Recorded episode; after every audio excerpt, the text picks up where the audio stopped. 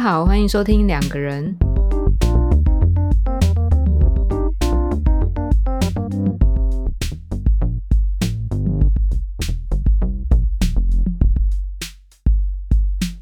大家好，我是 Y。大家好，我是雨。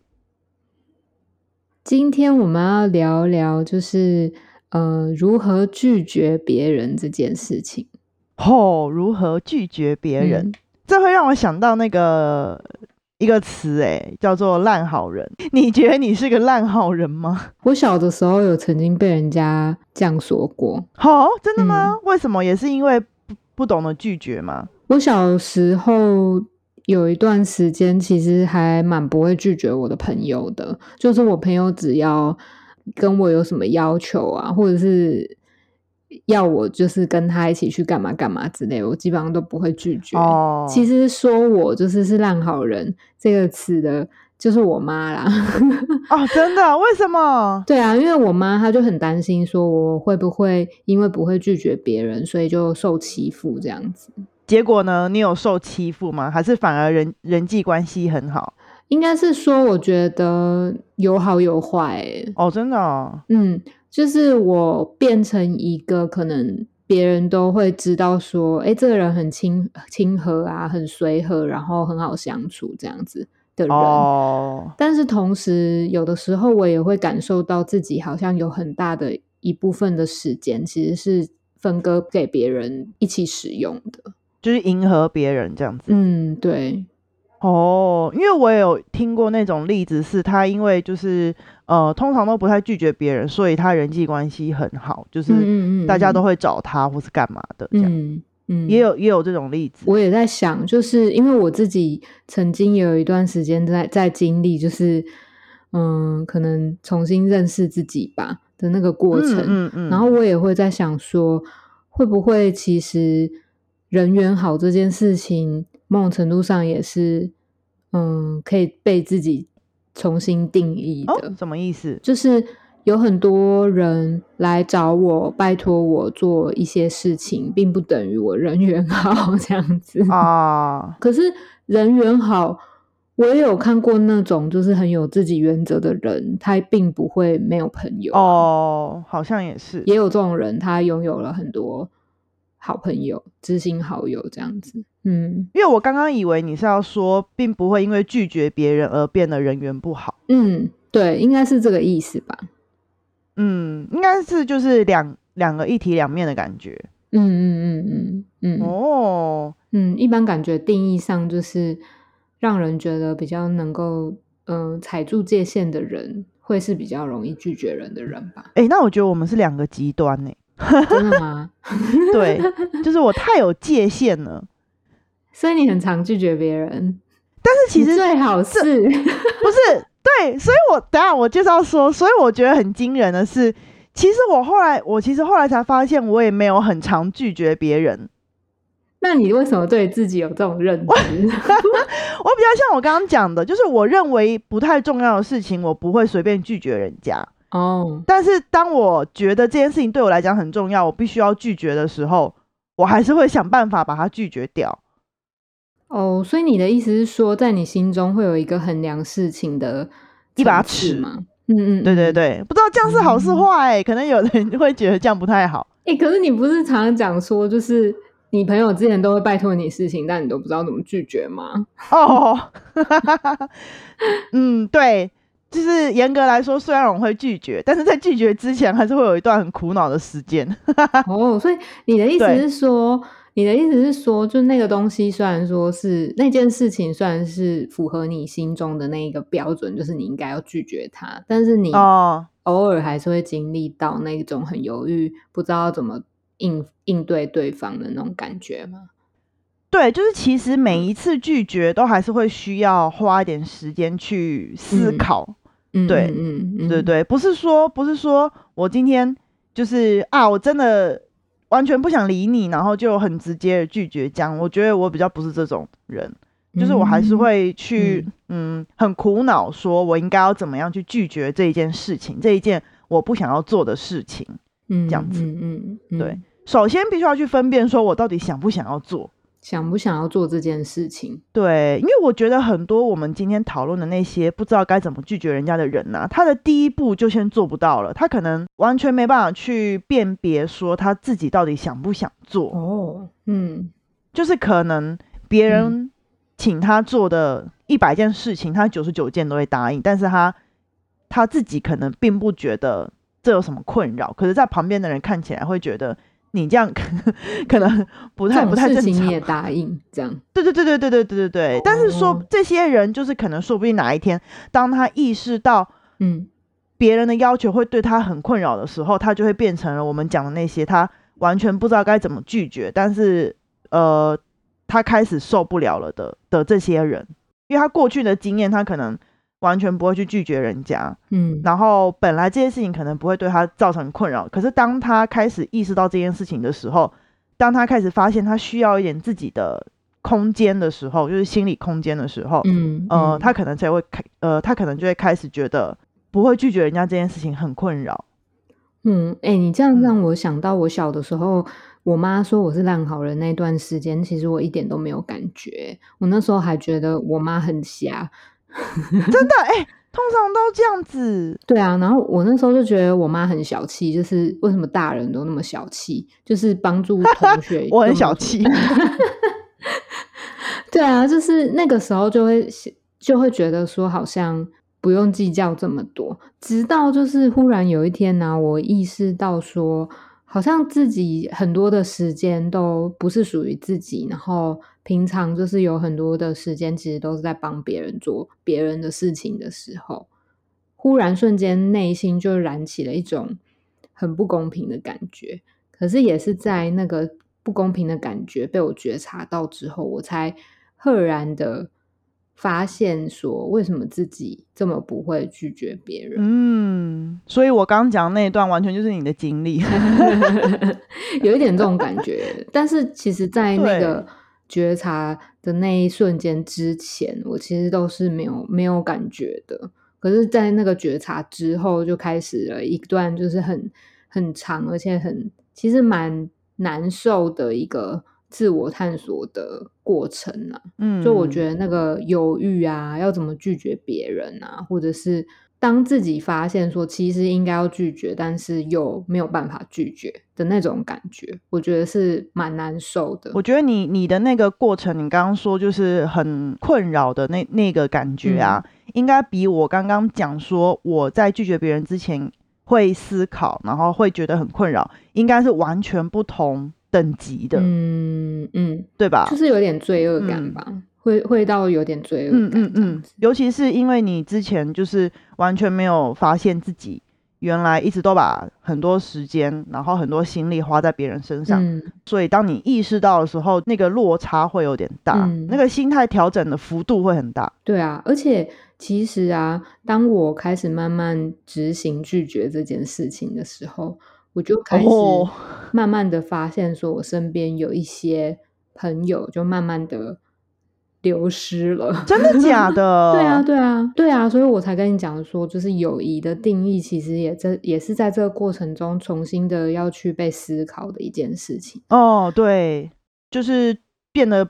不像以前那样志同道合，然后志同道合的人会换一群人。哎，对，就是其实并不是说完全的就是流失，流失到没有朋友，而是有点像是那个朋友群换到另外一群的那种感觉。嗯嗯嗯，你刚刚在讲那个比较懂得怎么拒绝别人的人的时候，有讲到“小气”这个词吗，就让我有点嗯惊讶，也不算惊讶，就是小冲击，就想说对。我其实之前也会很困扰，说我这样子做会不会显得很小气？嗯嗯，对，所以这对我来说也会是一个困扰。尽管我最后最终的结果还是拒绝人家了，但是我觉得可能啊，我自己的呃心里面的转折是，呃，可能比起人家怎么看我，我我更在意我怎么看我自己。就是人家可能觉得我这样很小气，然后可能我会觉得。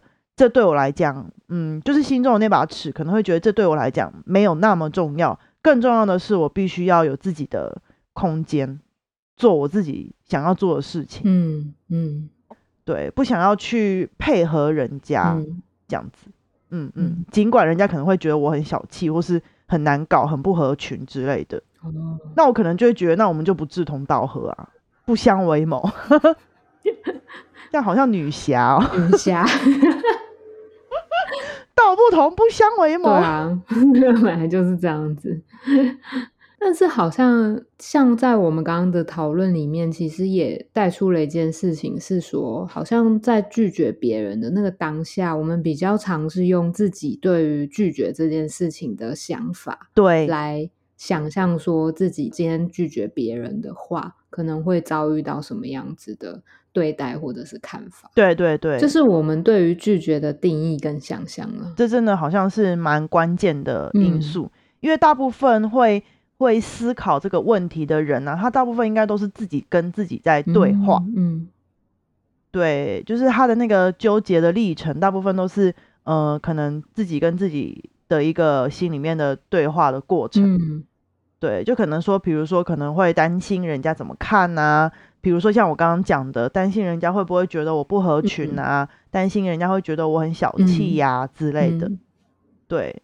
然后可能也会担心说，哦，这个关系会不会因为我这样拒绝就就没了？像你刚刚讲的，对啊，就是就是像我小的时候，可能就是会很担心说，这样子会不会被讨厌啊？或者是嗯，有可能有的人就不跟我做朋友了。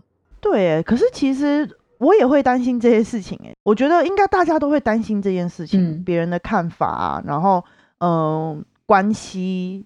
能不能维持啊之类的这些事情，我觉得呃，应该对大部分的人来讲都是蛮重要，然后应该都是会有点担心的，会顾虑的事情。嗯，回到比较前面那一点，就是你在讲你自己突然发现自己突然顿悟，觉得说好像自己的时间跟心力都被瓜分掉的那个时候，感觉这个东西是蛮重要的。然后可能很多听众也会想要。了解，或是多听一听你的那一段经历哦。你是说，就是我如何从就是可能一个烂好人的那种状态，然后变成没有，就突然发现自己是烂好人哦。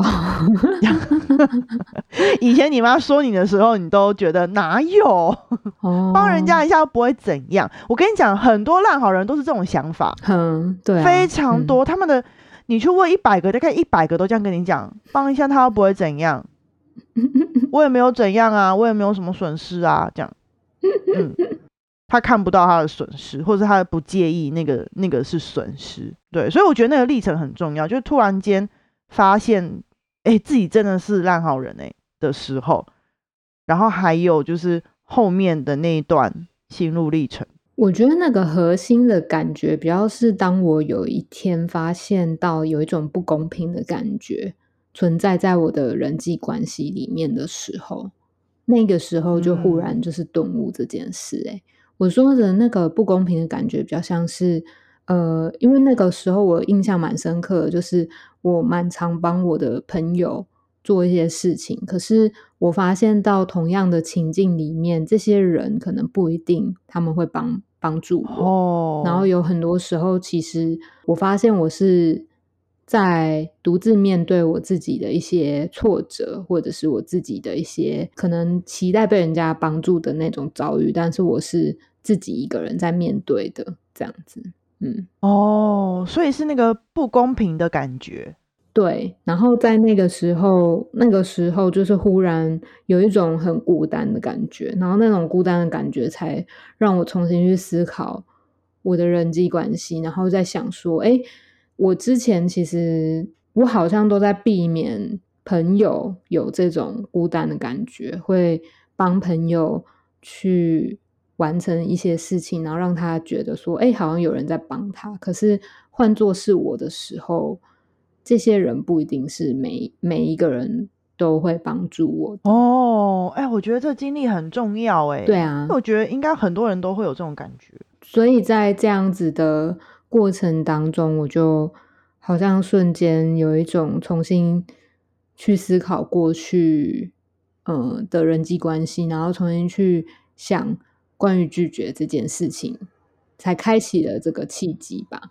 嗯，哎，对耶，这些人啊，嗯，就是你刚刚讲你的经历，然后可能跟你有同样感觉的这些人啊，嗯，他们应该呃，因为他们很懂得那种可能不被帮助的感觉，所以他们希望可以透过让别人不要有这种感觉，然后来建立人际关系。嗯嗯嗯嗯，对不对？感觉上好像是这个样子。可是当他突然发现他这样子对人家，因为老实讲啊，这样子的人际关系模式啊，你对一百个人，一百个人可能都会接受，就是 何乐不为呢？对不对？就是你愿意帮我，你又不会拒绝，那以后我习惯了，我就会一直找你帮忙。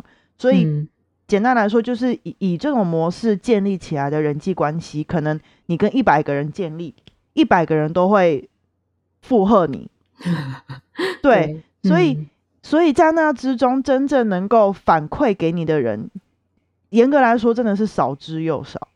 嗯嗯，就是以这个关系为基础啦，建立起来的的一些朋友或是人之类的。对啊，不能说完全没有，但就比较少。嗯，对对对，所以可能那些假设，呃，可能一百个人里面十个或者二十个会给你反馈好了，可是剩下那八十个远远大过于这些反馈给你的人，所以可能当某个瞬间你意识到了这中间的差距的时候，你就会突然发现，嗯，就是你给的东西好像没有得到可能同等，甚至是一点点的回馈回应这样子，嗯嗯，可能有的人会觉得说。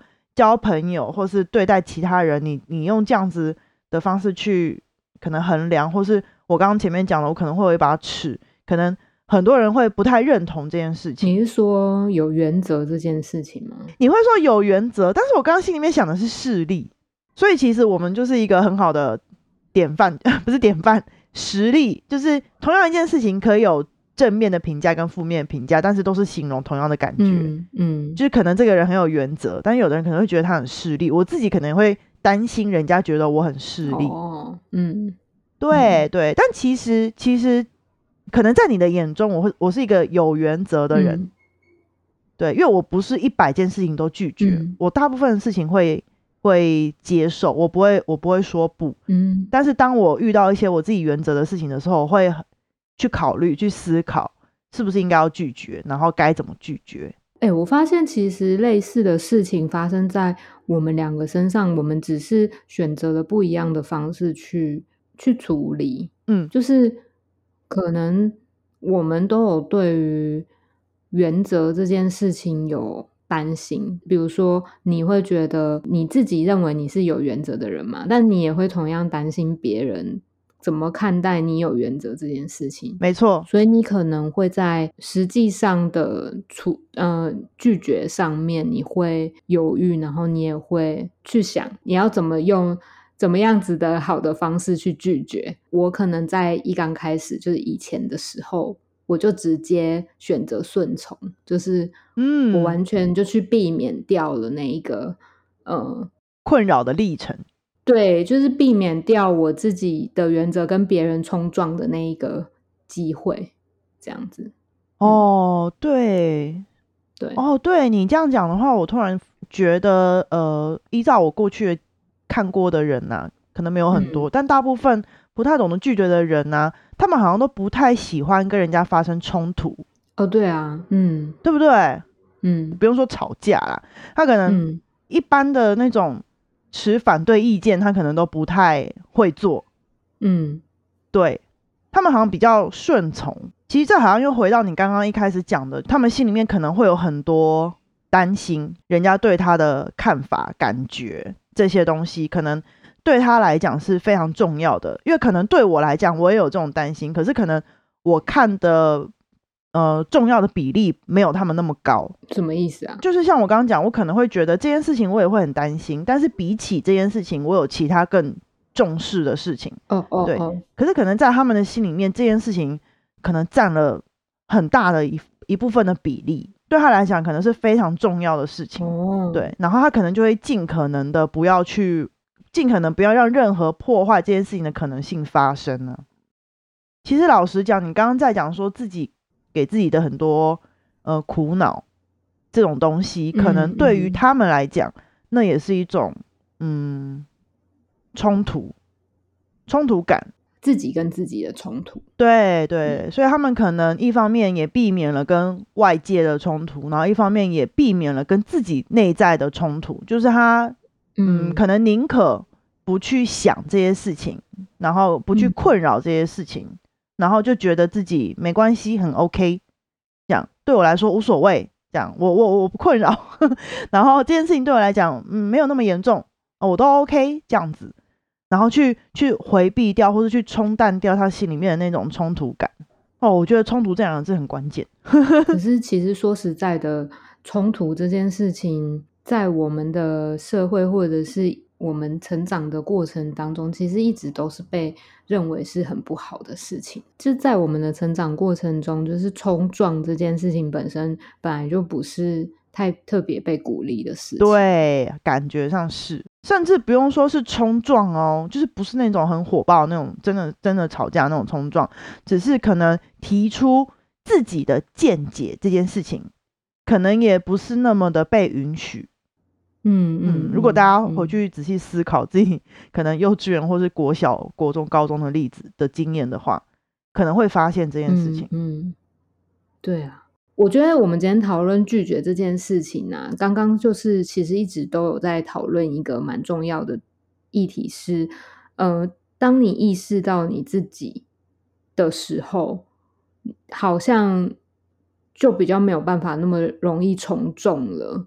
然后当你能够看见你自己的需要的时候，好像这个拒绝就慢慢的不是那么难的去展现。你你可以看见你自己的想法的时候，你也渐渐的可以明白自己的原则在哪里，然后渐渐的明白说，可能要用什么力道去拒绝别人，而又不是跟人家拒绝到像在吵架。这样，嗯，没错，没错，没错，嗯嗯嗯，当然，当然，这个过程还是每一次遇到都会都会经历一次困扰啦，就是你还是会呃很认真去思考该怎么处理这件事情，这样子可大可小。然后你刚刚讲的那个历程啊，又让我想到说，嗯，其实老实讲，当你变成一个有原则的人，知道怎么去拒绝适当的拒绝人家的人的时候，其实你嗯。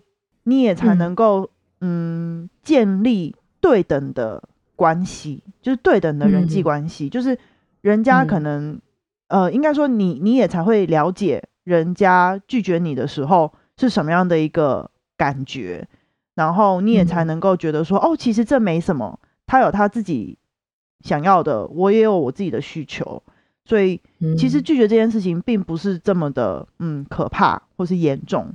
然后同时，你可能交往到的对象，不管是朋友或是呃恋人、情人等等的，嗯，他们可能也才会是这种类型的人，嗯嗯，对，因为他们同时也能够接受你的拒绝嘛，对吧？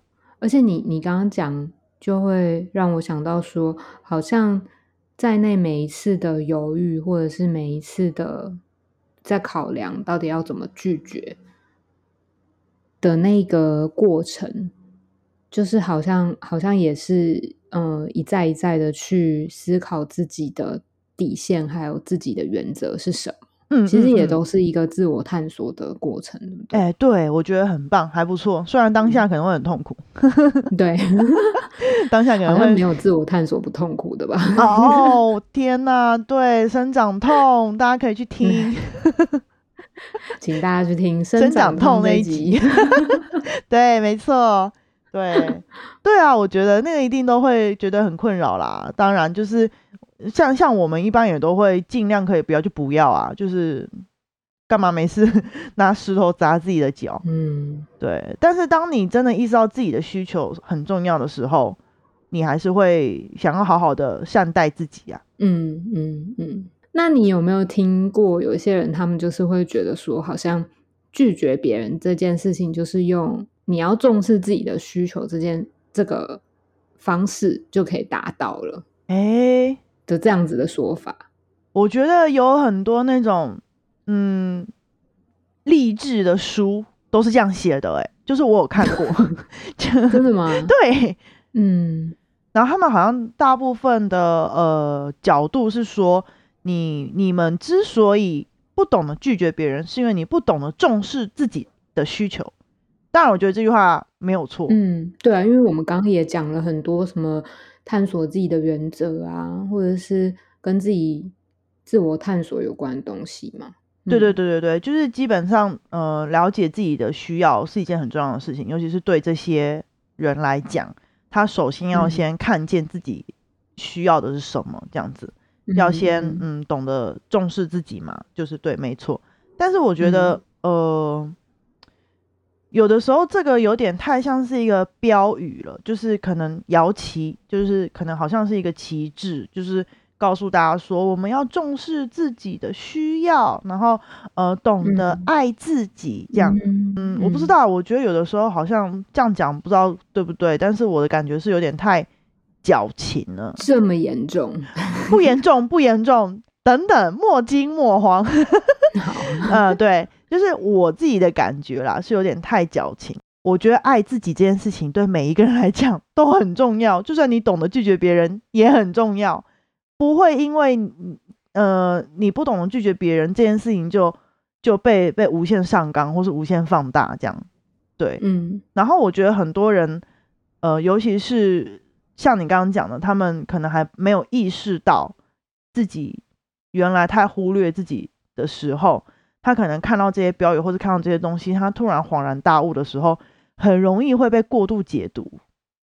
对，我懂了，就是你的意思是说，他可能在对话或沟呃沟通的过程当中，就是好像只表达了他自己的那个部分，他没有去照顾到对方，因为他可能一直以来都觉得他自己太匮乏了，所以当他突然意识到自己的匮乏的时候，他就会呃可能用十倍、用百倍的力气去弥补这件事情。嗯，所以其实我不是很。喜欢听到人家用什么爱自己，或是重视自己这种东西当当口号，或是当标语什么？对啊，因为其实你讲的没有错，就是其实我们都知道，爱自己其实它并不是我今天能够说出我爱自己就等于我爱自己嘛。爱自己一直都会是一个历程，它并不是当我看到别嗯看到别人跟我讲说。你爱自己哦，我就可以接受。对，一个弹指，然后你就突然间这样变了一个人，这样。对啊，同样的就是像，嗯，像你说的，就是重视自己的需要这件事情，其实它也不会是一个我今天看见了，我就可以立立刻就是接受。我我从今天开始就要重视自己的需要，它不是一个立刻就可以发生的事情。开关啊，对，它一定是需要一个历程的，而且。当我们在沟通的时候，我们也都知道，就是嗯，两个人要沟通，就是你除了照顾你自己的需求以外，你也要能够设想或者是同理对方的需求，这才会是一个比较完整或者比较顺利的沟通方式嘛。所以，当如果我们过度的在关注自己的需要的时候，这个沟通或许就是没有办法达成，而且也会。让对方真的觉得你有可能就是一个很自私的人。对你刚刚这样讲，突然让我知道为什么我之前会有那种感觉了。就是我觉得好像有些人都会，嗯，把这个当成一个我刚刚讲说口号或是旗帜嘛，但是他们没有去重视你刚刚讲的后面的那些历程。嗯，他们可能只是跟你讲说你要爱自己，然后你要重视自己的需求。然后跟你讲了，让你意识到了之后，你完全不知道你后面该怎么做啊！就是你后面可能会很痛苦，然后会很纠结，会很困扰，会很迷惘。嗯，这些东西都是一定会发生或是经过的，而你不能只单单用你要爱自己来解决这些后面的这些你可能会经历到的呃困难，比较像是这种感觉。其实我们应该要怎么拒绝别人这件事情，我觉得它真正的呃关键应该不是在于说。我不懂的技巧或是技术，我觉得啦，我觉得这些东西其实我也不懂。就算你拒绝过人家一百次，你可能也不是很 很能够应用在每一次遇到的问题。每一次都还是感到纠结。对，每一次都还是会很纠结，然后你还是会踌躇，你还是会可能想要问别人意见，或是你会想要尽量做到尽善尽美。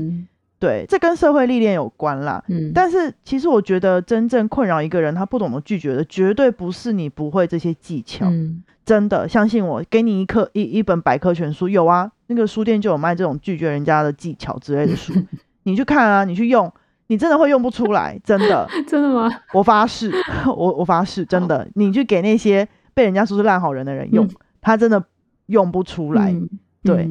然后，呃，所以我觉得其实关键不是在于这些技术性的东西，而是，而是像我们今天一直在谈的，你心里面的那个，嗯，历程，跟你，跟你。的呃，可能你对自己需求的了解，嗯，对，还有你心里面渴望的那些东西，嗯。